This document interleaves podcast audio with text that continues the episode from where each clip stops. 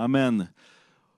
Aujourd'hui, euh, c'est la dernière partie de notre série En lui, je crois. Et je pense que ce message, le message qui est sur mon cœur, euh, est d'une importance capitale dans la saison dans laquelle nous nous trouvons.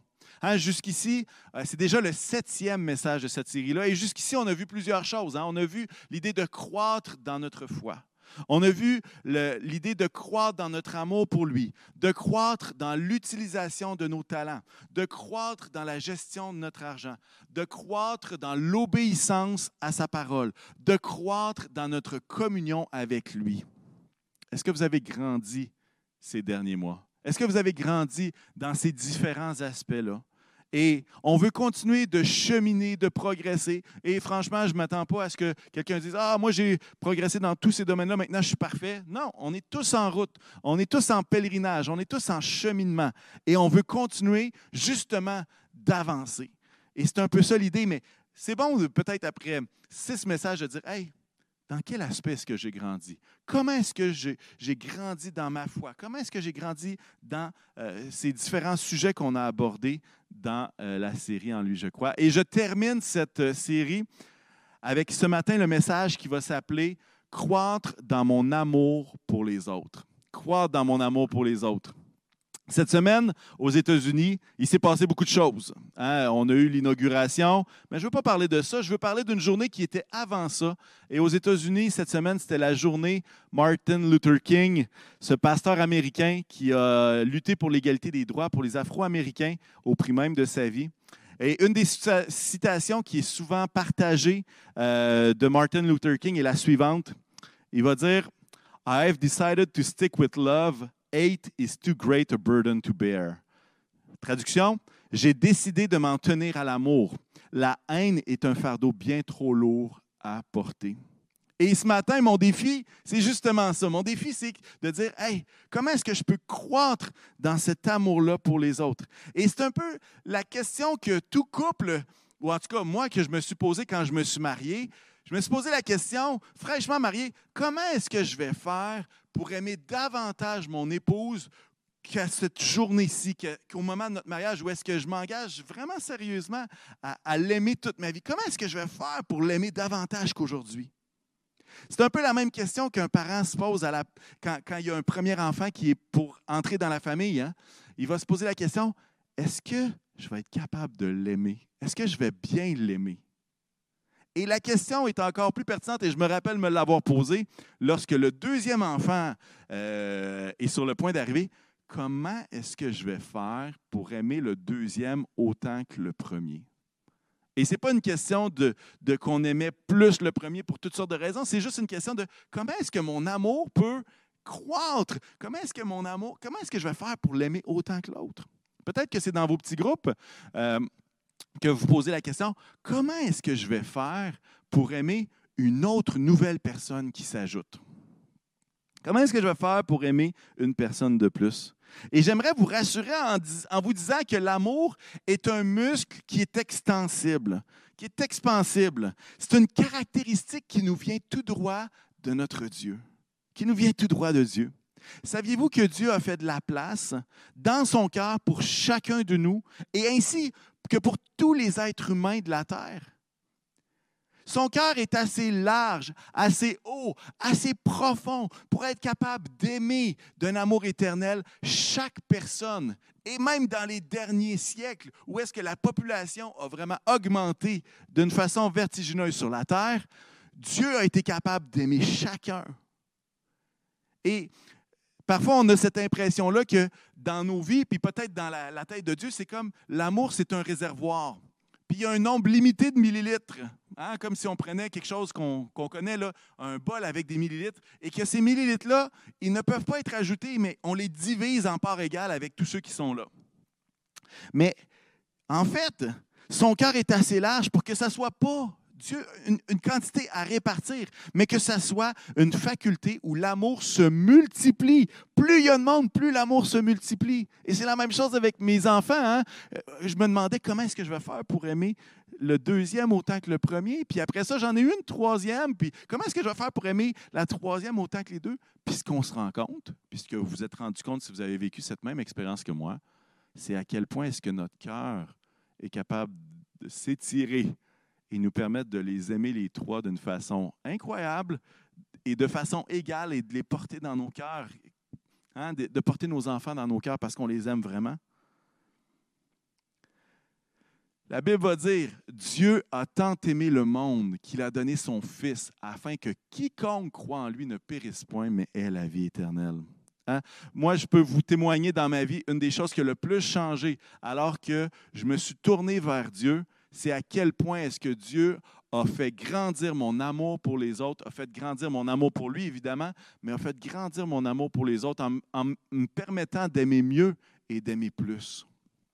Et ceux qui me connaissent depuis longtemps voient à quel point, ont vu à quel point est-ce que ça a fait toute la différence. Alors, je ne vous partage pas ce message-là comme si c'était quelque chose d'extérieur, faites ceci, mais je l'ai expérimenté dans ma vie et je crois, j'ai cette profonde conviction que chacun de nous, on est capable de croître dans notre amour, hein, que notre muscle d'amour prenne de l'expansion pour laisser plus de gens entrer et pour laisser sortir plus d'actions d'amour. Le passage que je veux utiliser aujourd'hui euh, se trouve dans la lettre aux Galates. Alors, si vous avez votre Bible, je vous invite à tourner dans Galates, la lettre, l'épître aux Galates. Et avant de commencer ce, la lecture de ce passage-là au chapitre 6, euh, j'aimerais qu'on puisse prier afin que Dieu nous vienne en aide, pour qu'on puisse bien comprendre et bien appliquer ce texte qu'on va partager ensemble. Alors Seigneur Jésus, merci pour euh, ce temps qu'on peut passer ensemble. Merci Seigneur parce que tu nous aimes d'un amour éternel qui n'est pas limité, mais au contraire qui est infini pour chacun de nous. Et Seigneur, cet amour, nous y avons goûté, nous y avons cru et nous, le chérissons dans nos cœurs parce que cet amour-là est tellement précieux. Jésus, puisses-tu nous permettre, Seigneur, alors que tu nous mets au défi, Seigneur, de croire dans notre amour pour les autres, viens illuminer les yeux de nos cœurs afin qu'on puisse comprendre ce que tu veux nous dire. Illuminer les yeux de nos cœurs afin qu'on puisse saisir ce que tu veux dire à ton Église et à nous personnellement. Jésus fait du bien à chacun, je te le demande, dans le nom de Jésus. Amen et Amen. Alors, on se tourne dans Galates 6 et on va commencer notre lecture au verset 9. Et ça va dire la chose suivante, ne négligeons pas de faire le bien, car nous moissonnerons au temps convenable, si nous ne nous relâchons pas. Ainsi donc, pendant que nous en avons l'occasion, pratiquons le bien envers tous, et en particulier envers nos proches dans la foi. Je le lis plus rapidement. Ne négligeons pas de faire le bien, car nous moissonnerons au temps convenable si nous ne nous relâchons pas. Ainsi donc, pendant que nous en avons l'occasion, pratiquons le bien envers tous et en particulier envers nos proches dans la foi.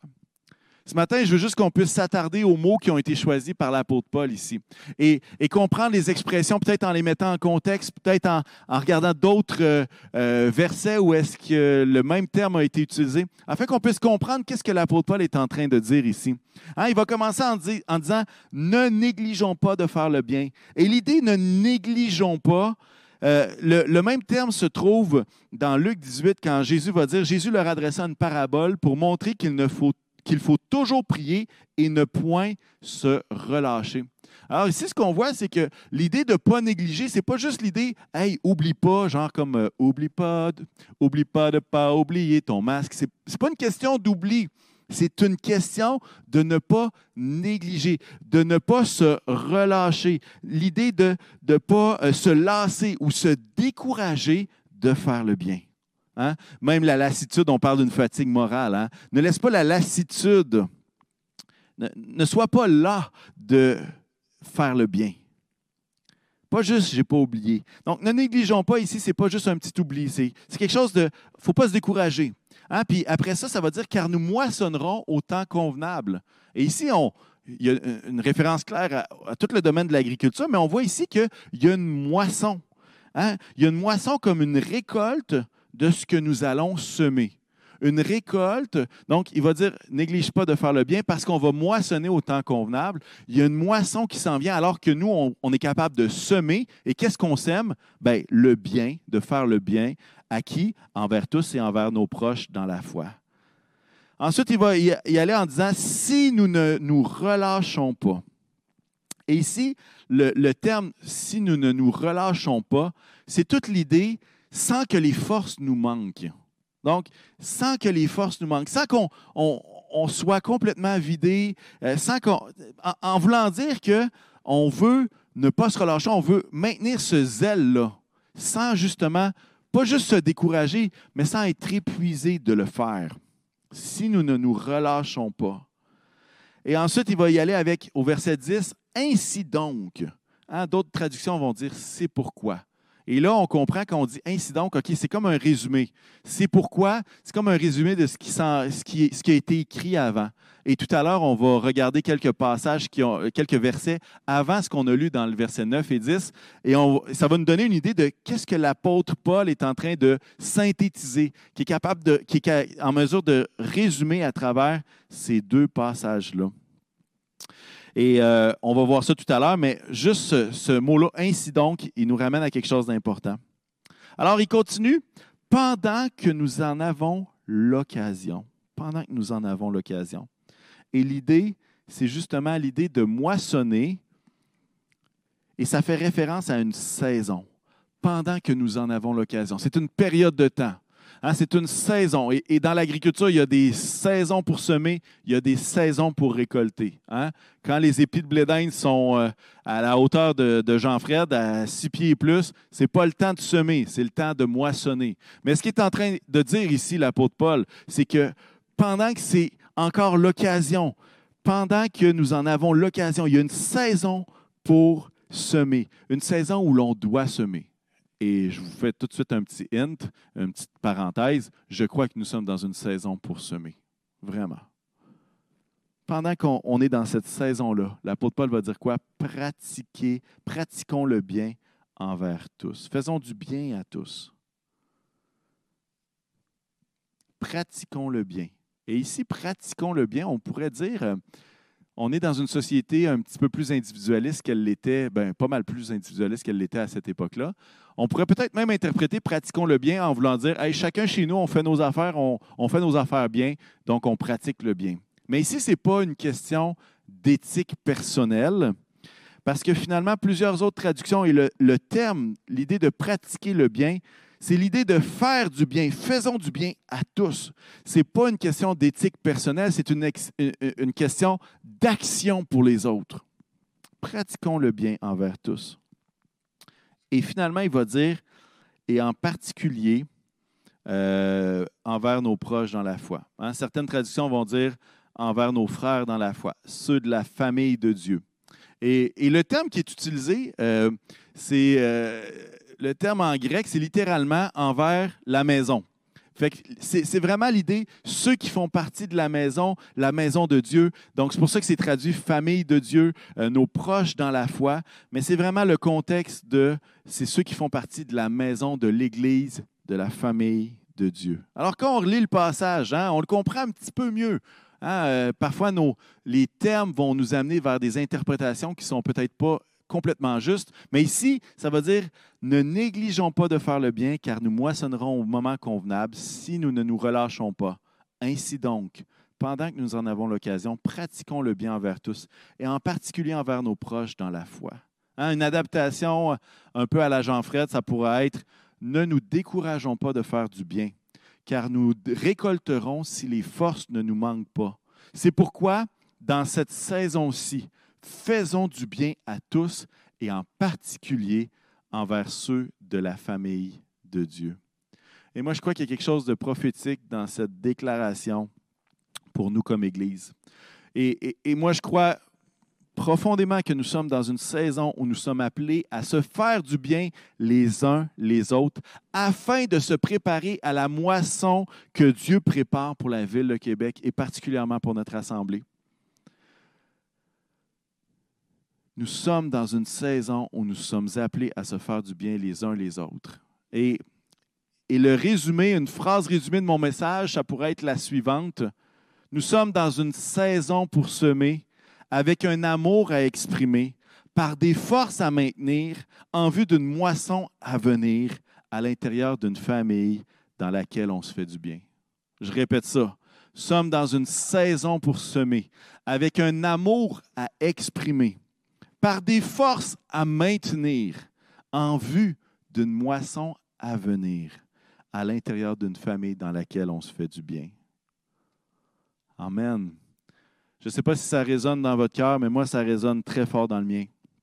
Et je veux juste aborder chacune de ces petites sections-là rapidement et, et juste de dire, nous sommes dans une saison pour semer. Et peut-être que vous dites, et vous voyez le paradoxe comme moi, c'est intéressant que nous soyons dans une saison pour semer l'amour les uns pour les autres alors que nous ne pouvons pas nous voir alors que nous ne pouvons pas être en contact euh, direct les uns avec les autres. Là, je parle de, vive voix. Là. On touche, là, on est là, là. On, est, on est ensemble. Et c'est paradoxal à quel point Dieu nous appelle à semer cet amour-là les uns pour les autres alors que les moyens sont plus limités, alors que les occasions sont plus limitées. Mais moi, je crois que Dieu nous amène dans une saison pour semer à travers les moyens qu'il nous donne. Hein. Le bon vieux téléphone. Hein. Euh, là, on a parlé des rencontres Zoom. Pasteur Paul parlait des Zoom après les réunions. Euh, notre, notre semaine de jeûne et prière sur Zoom, où on avait environ 50 personnes à tous les soirs sur Zoom avec des temps de prière bénis en petits groupes, c'était vraiment exceptionnel. Et Dieu nous appelle à semer même quand nos contacts sont limités. Hein. Et c'est spécial, hein? Semer, s'aimer.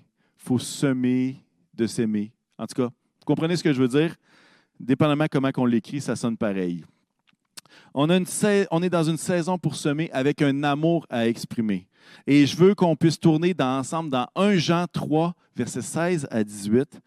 Et hein, on a vu brièvement Jean 3, 16. Là, on est dans 1 Jean 3, 16. Très bon passage d'ailleurs. Ça va aller comme suit. Voici comment nous avons connu l'amour. Christ a donné sa vie pour nous. Nous aussi, nous devons donner notre vie pour les frères et les sœurs. Si quelqu'un possède les biens de ce monde, voit son frère dans le besoin et lui ferme son cœur, comment l'amour de Dieu peut-il demeurer en lui? Verset 18. Petits enfants, n'aimons pas en parole et avec la langue, mais en acte et avec vérité. N'aimons pas avec, en parole et avec la langue, mais en acte et avec vérité. Une parole très intéressante. Euh, je, n'ai pas suivi le programme, je pense que ça va sortir bientôt, euh, mais, j'ai vu ça passer qu'il allait avoir une émission qui allait s'appeler Le Code Québec et qui donne des caractéristiques euh, du peuple québécois. En fait, c'est tiré d'un livre que j'ai lu à plusieurs reprises. Je pense que je l'ai lu deux, deux fois, je pense que je complète ma troisième fois. Euh, et, il y a des affaires tellement intéressantes euh, au niveau de qui on est, hein, à travers nos origines, à travers toutes sortes de caractéristiques. Et une des caractéristiques qui est partagée, c'est, et je vais vous laisser finir la phrase, OK? Vous allez comprendre tout de suite. Ceux qui sont québécois, vous allez la connaître. Puis ceux qui ne le sont pas, vous allez dire Ah, ouais, là, je vais m'en rappeler de cela. Ça veut dire grand parleur, petit faiseur. Grand parleur, petit faiseur. Et, et ce que, dans, le, livre, ce que ça mentionne, c'est que les Québécois sont ceux qui sont les plus préoccupés par la pauvreté au Canada, mais sont ceux qui donnent le moins. Les Québécois sont ceux qui sont les plus croyants dans les différents sondages qui ont été faits, mais sont les moins pratiquants. Les Québécois sont ceux qui ont les plus beaux discours environnementaux, mais sont des grands pollueurs et parmi les plus importants comparativement aux autres provinces canadiennes. Et là, c'est le principe du grand parleur, petit faiseur. Et il y a toutes sortes de raisons, et je n'entrerai pas, vous écouterez l'émission si vous voulez aller plus loin là-dedans. Mais, mais ici, c'est vraiment l'adaptation du passage de 1 Jean, où est-ce qu'il va dire N'aimons pas en parole et avec la langue grand parleur, mais en action, en acte et avec vérité, grand faiseur. Et L'idée, c'est d'arrêter de faire juste des paroles en l'air, mais, d'agir, d'être en acte et avec vérité. Et je vous ai dit tout à l'heure qu'on allait voir le passage qui précédait, les versets qui précédaient, pour voir que l'apôtre Paul va, va comme résumer sa pensée en disant pratiquons le bien envers tous. Mais lorsqu'on voit les passages précédents, on imagine un peu qu'est-ce qu'il imagine lui-même. Dans Galates 6, euh, verset 1, et on va aller jusqu'au verset 10 qu'on a lu, ça va dire Frères et sœurs, si un homme vient être surpris en faute, vous qui êtes spirituel, redressez-le dans un esprit de douceur, action et vérité. Acte et vérité. On continue. Veille sur toi-même de peur que toi aussi tu ne sois tenté. Portez les fardeaux les uns les autres. Hein. Encore une action. Et accomplissez ainsi la loi de Christ. Verset 3. Si quelqu'un pense être quelque chose alors qu'il n'est rien, il se trompe lui-même que chacun examine ses propres œuvres. Hein, on parle de vérité ici. Hein. Et alors il aura de quoi être fier par rapport à lui seul et non par comparaison avec quelqu'un d'autre, avec un autre. Car chacun portera sa propre responsabilité. Que celui à qui l'on enseigne la parole donne une part de tous ses biens, une action à celui qui l'enseigne. Ne vous y trompez pas, on ne se moque pas de Dieu. Ce qu'un homme aura semé, il le récoltera aussi. Celui qui sème pour satisfaire sa nature propre récoltera d'elle la ruine, mais celui qui sème pour l'esprit récoltera de l'esprit la vie éternelle. Hein, ici, on parle de tout l'aspect de la moisson, de, de semer et récolter. Et ensuite, c'est le verset 9 qu'on a lu. Ne négligeons pas de faire le bien. Encore une action, car nous moissonnerons au temps convenable si nous ne, si nous, ne nous relâchons pas. Verset 10, Ainsi donc, pendant que nous en avons l'occasion, pratiquons le bien envers tous et en particulier envers nos proches dans la foi. Encore ici, une action. Hein, redresser dans un esprit de douceur, porter les fardeaux les uns les autres, éviter la comparaison, chacun qui examine ses propres œuvres. Hein, puis c'est l'idée d'exprimer l'amour en évitant cette comparaison-là. La générosité donne une part de ses biens. Hein, on est dans l'action ici, on est dans l'action et dans la vérité. Hein, Martin Luther King euh, a dit, et je vais le dire en anglais, je vais vous le traduire ensuite, a dit euh, Life's most persistent and urgent question is What are you doing for others? En français, la question la plus persistante et la plus urgente de la vie est Que faites-vous pour les autres? Que faites-vous pour les autres? Un amour à exprimer. Et ici, il y a un piège hein, dans, ce, dans ce message, pas un piège que je vous tends, mais un piège alors qu'on l'écoute. C'est d'écouter ce message comme un consommateur de l'amour des autres. Hein. Puis de dire Ah, je suis assez content, prêche ça, pasteur, let's go. Comme ça, les autres vont pouvoir m'aimer. Mais moi, je veux, je veux vous dire que ce message-là ne s'adresse pas à quelqu'un d'autre, mais il s'adresse à toi et à toi uniquement. Parce que dans le passage, c'est très clair que ça parle de semer et d'une récolte à venir, hein, d'une récolte au moment euh, convenable. Et en fait, la récolte, tous ceux qui ont déjà essayé de faire euh, du jardinage savent très bien que si tu euh, sèmes une semence de cocombre, tu ne le mangeras pas le lendemain. Parfois, ça prend du temps. Mais ce que l'apôtre Paul nous dit, il ne nous dit pas récolter l'amour de tout le monde. Il va dire semer pendant que c'est le temps, pendant que c'est la saison. Semer cet amour-là. Et vous, inquiétez-vous pas, vous allez récolter au temps convenable. Je ne sais pas si vous comprenez ce que je veux dire. Parfois, on, prend ça et on dit Ah, j'espère que les autres entendent bien. Moi, j'aimerais vous dire est-ce que vous entendez bien vous-même? Et je ne le dis pas de façon condamnatoire, mais l'idée, c'est que ce que l'apôtre Paul dit, il ne s'adresse pas aux autres, il s'adresse à moi et il s'adresse à toi personnellement. Et moi, je prends ce message-là très au sérieux pour ma vie et je veux continuer justement à croître dans cet amour pour les autres, hein. que mon cœur, que mon amour soit un muscle qui est expansible. Est-ce qu'on est prêt à investir de l'amour, même si la moisson, la récolte n'est pas tout de suite? Une saison pour semer, avec un amour à exprimer, par des forces à maintenir. Hein, ici, toute la question, si nous ne nous relâchons pas, et c'est une décision à prendre, à reprendre, celle de ne jamais arrêter d'aimer.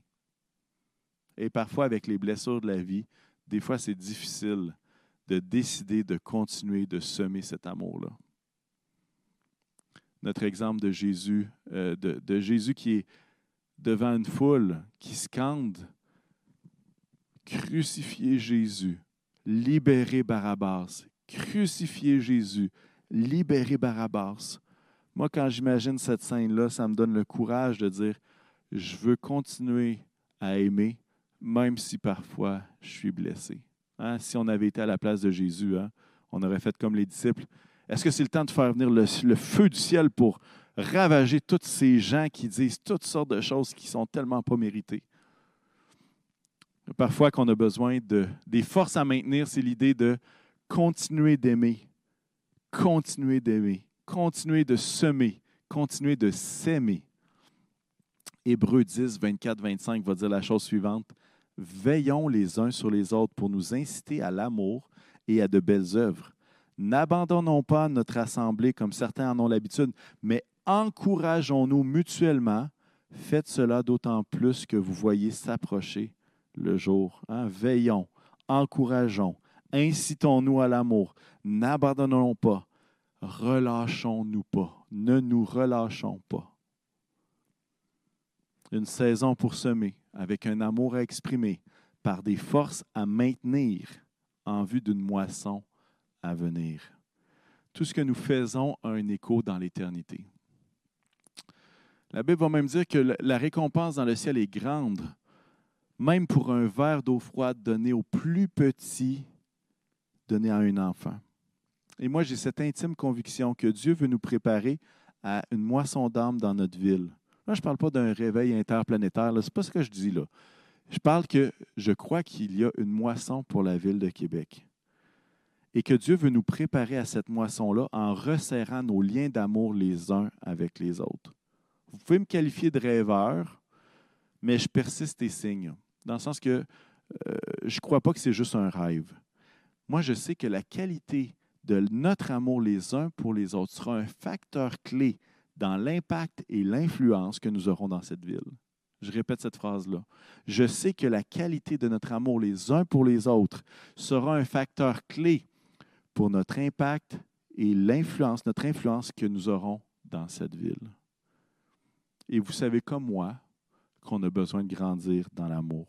Hein? Comme Église, on n'est pas à l'endroit où est-ce qu'on devrait être. Il y a de la place pour grandir. Il y a de la place pour aimer mieux.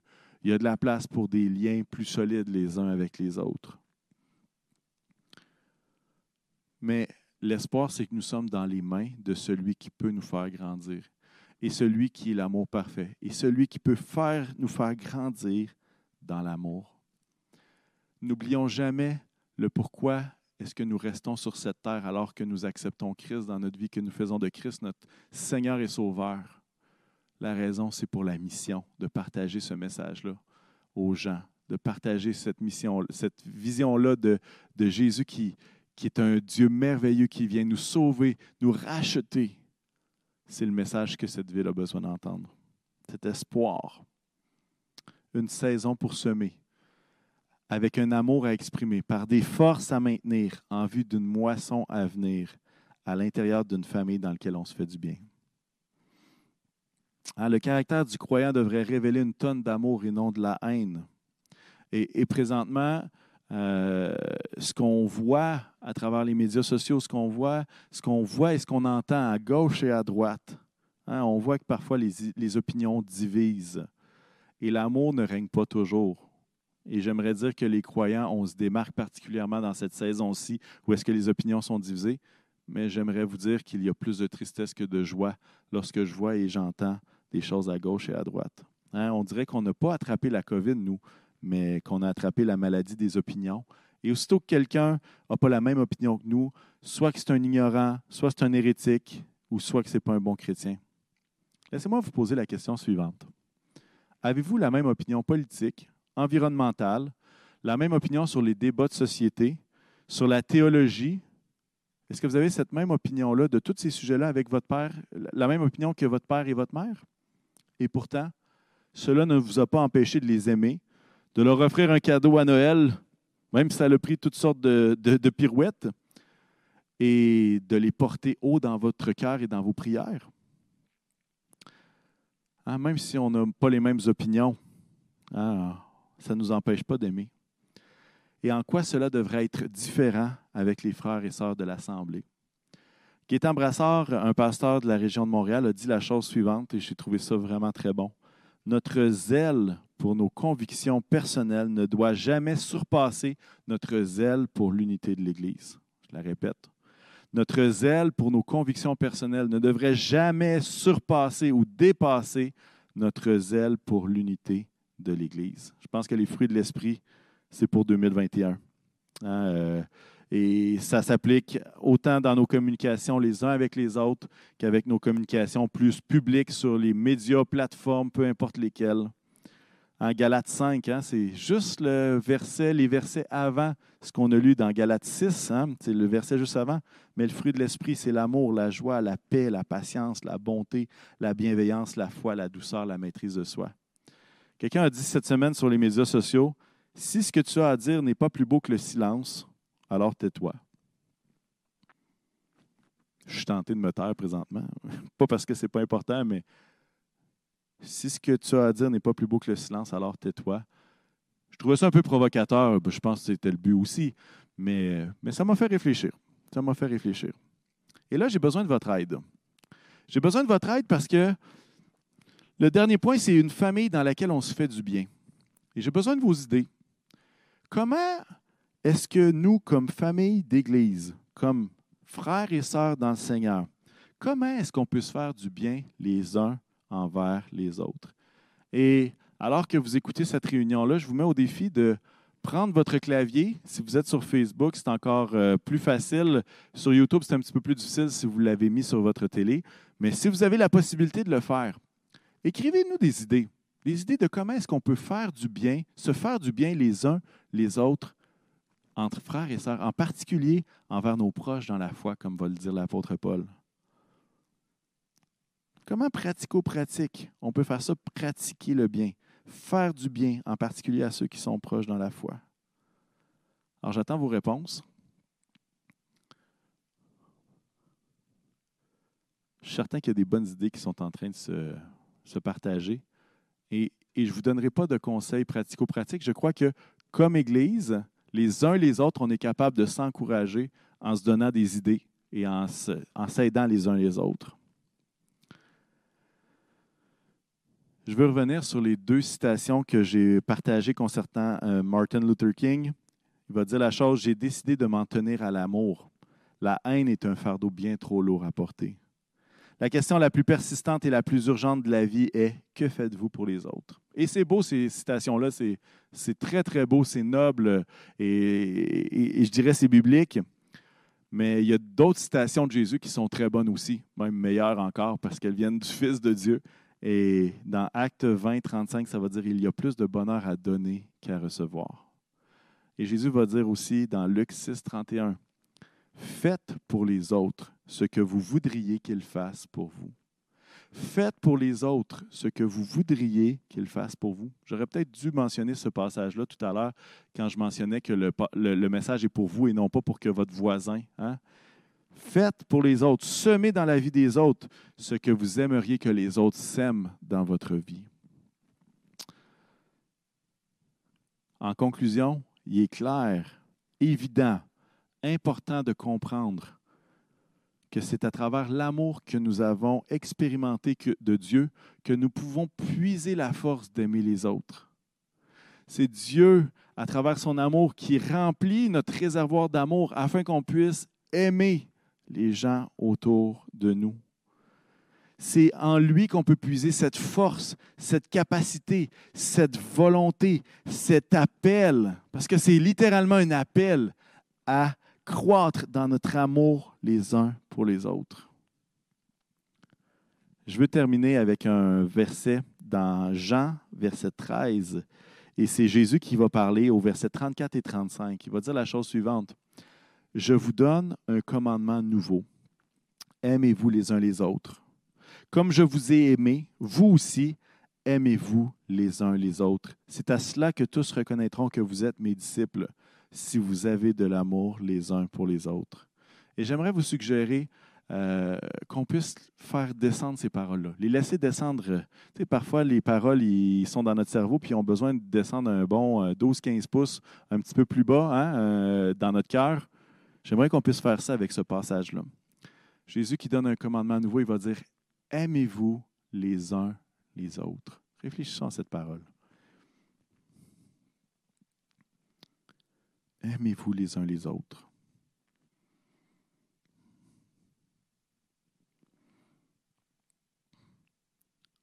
Ensuite de ça, Jésus va dire quoi? Comme je vous ai aimé, de la façon que je vous ai aimé, comme je vous ai aimé. Hein? Moi, j'ai fait ce, geste-là. Comme je vous ai aimé, aimez-vous les uns les autres. Qu'est-ce que ça veut dire, ça? Laissons, laissons cette parole-là descendre dans notre cœur. Comme je vous ai aimé, vous aussi, aimez-vous les uns les autres.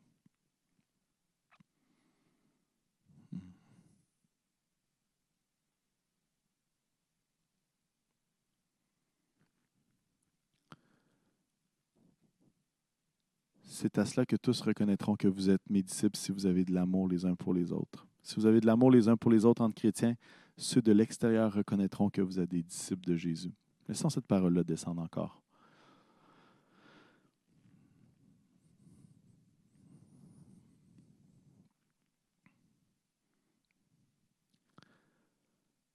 Seigneur Jésus, on est reconnaissant aujourd'hui que tu es celui qui nous aime parfaitement, que ton amour est grand et large et profond et haut. Et comme famille, on veut comprendre cet amour qui dépasse toute connaissance, qui dépasse toute imagination. Seigneur, je veux te prier que tu puisses nous permettre d'aimer mieux, d'aimer davantage, Seigneur, et que tu puisses faire croître cet amour-là que nous avons les uns pour les autres. Seigneur Jésus, nous voulons déclarer comme assemblée aujourd'hui que nous voulons nous préparer à cette moisson à laquelle tu nous appelles à prendre part. Et à travers l'amour que nous aurons les uns pour les autres, Seigneur, nous voulons être prêts à accueillir ces gens qui sont à la recherche d'un espoir qui est plus grand qu'un vaccin.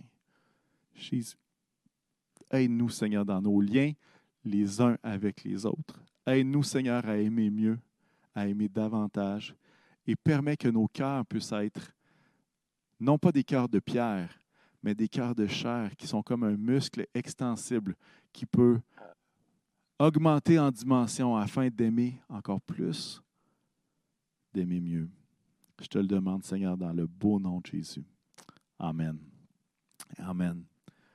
Nous sommes dans une saison pour semer, avec un amour à exprimer par des forces à maintenir en vue d'une moisson à venir à l'intérieur d'une famille dans laquelle on se fait du bien. À la fin de cette réunion, on va se rassembler par Zoom, comme Pasteur Paul l'a mentionné, mais avant ça, on va aller, on va, faire un chant de louange avec Christian et l'équipe. Mais à la fin de cette réunion-là, une question que je peux, que j'imagine qu'on va poser dans notre rencontre Zoom, ce serait les suivantes, les deux questions suivantes. Comment est-ce que Dieu te parle-t-il à travers ce passage ce matin, à travers ce message? Et la deuxième question, comment peut-on mettre en pratique ces versets ou ce message au courant de la semaine? Afin de nous aider justement, l'équipe en lui, je crois, euh, a mis en place une initiative. Et euh, à ce moment-ci, je vais laisser euh, Marianne, qui fait partie de cette équipe-là, nous y encourager. Alors, je laisse la parole à Marianne et ensuite, je reviens pour un mot final et je laisse euh, ensuite la parole à, Christian et toute l'équipe de Louange. Bon, bonjour ma belle famille du Carrefour. J'espère que vous allez bien. Je sais qu'avec euh, la situation actuelle, il y a plusieurs personnes qui vont pas nécessairement bien ou qui trouvent la situation très difficile. Puis avec le comité En lui, je crois, on a décidé de faire un petit projet spécial pour le mois de février qui, je crois, va vraiment vous encourager et vous, euh, vous faire plaisir. Donc, est-ce qu'il y en a d'entre vous qui se sentent seuls, qui, sont toujours seuls à la maison, qui n'ont pas d'amis? Leur seul ami ressemble un petit peu à ça.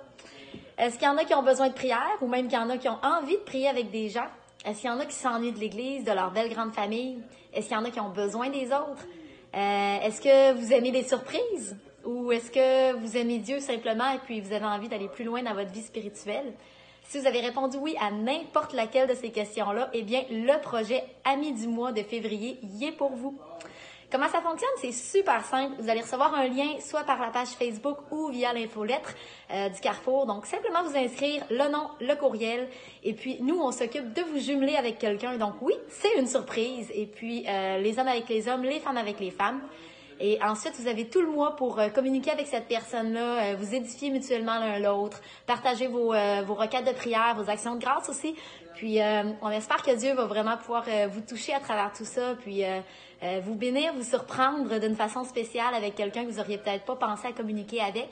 Donc, euh, notre objectif, c'est d'augmenter la prière, euh, la fraternité au, lien- au sein de l'Église, puis de créer des liens entre les gens. Mais attention, vous avez jusqu'au 28 janvier seulement pour vous inscrire. C'est pas long. Inscrivez-vous cette semaine. Sinon, vous allez rester pris avec quelqu'un comme lui. Donc, euh, je vous souhaite une bonne semaine à tous. On vous aime. Bye. Alors, wow! Je crois que c'est un moyen concret de pouvoir mettre en pratique ce message-là, bien que ce ne soit pas le seul. Et il y a plein d'autres choses que le Seigneur nous a mis à cœur. Et, euh, bref, euh, si vous voulez participer à cette initiative Amis du mois, hein, euh, vous avez quelques jours pour vous y inscrire. C'est facile. On va essayer de rendre les liens le plus disponibles possible pour vous aider à ce niveau-là. Mais euh, je pense qu'il y a quelque chose de, bien, d'avoir une couverture spirituelle de quelqu'un qui prie pour nous de l'Assemblée et qu'on peut prier pour lui. Je pense que je pense qu'on va passer un bon temps et, euh, et moi, j'ai bien hâte de savoir qui va être mon ami du mois pour le mois de février. Alors, je veux nous encourager en terminant le mot de la fin. Aimons-nous les uns les autres et brillons par cet amour alors que tout le contexte qui nous entoure est beaucoup plus porté vers la haine, vers l'intolérance, que vers l'amour véritable qui vient d'un cœur qui a été transformé par Jésus-Christ. Soyez bénis tout le monde et louons le Seigneur avec Christian à ce moment-ci.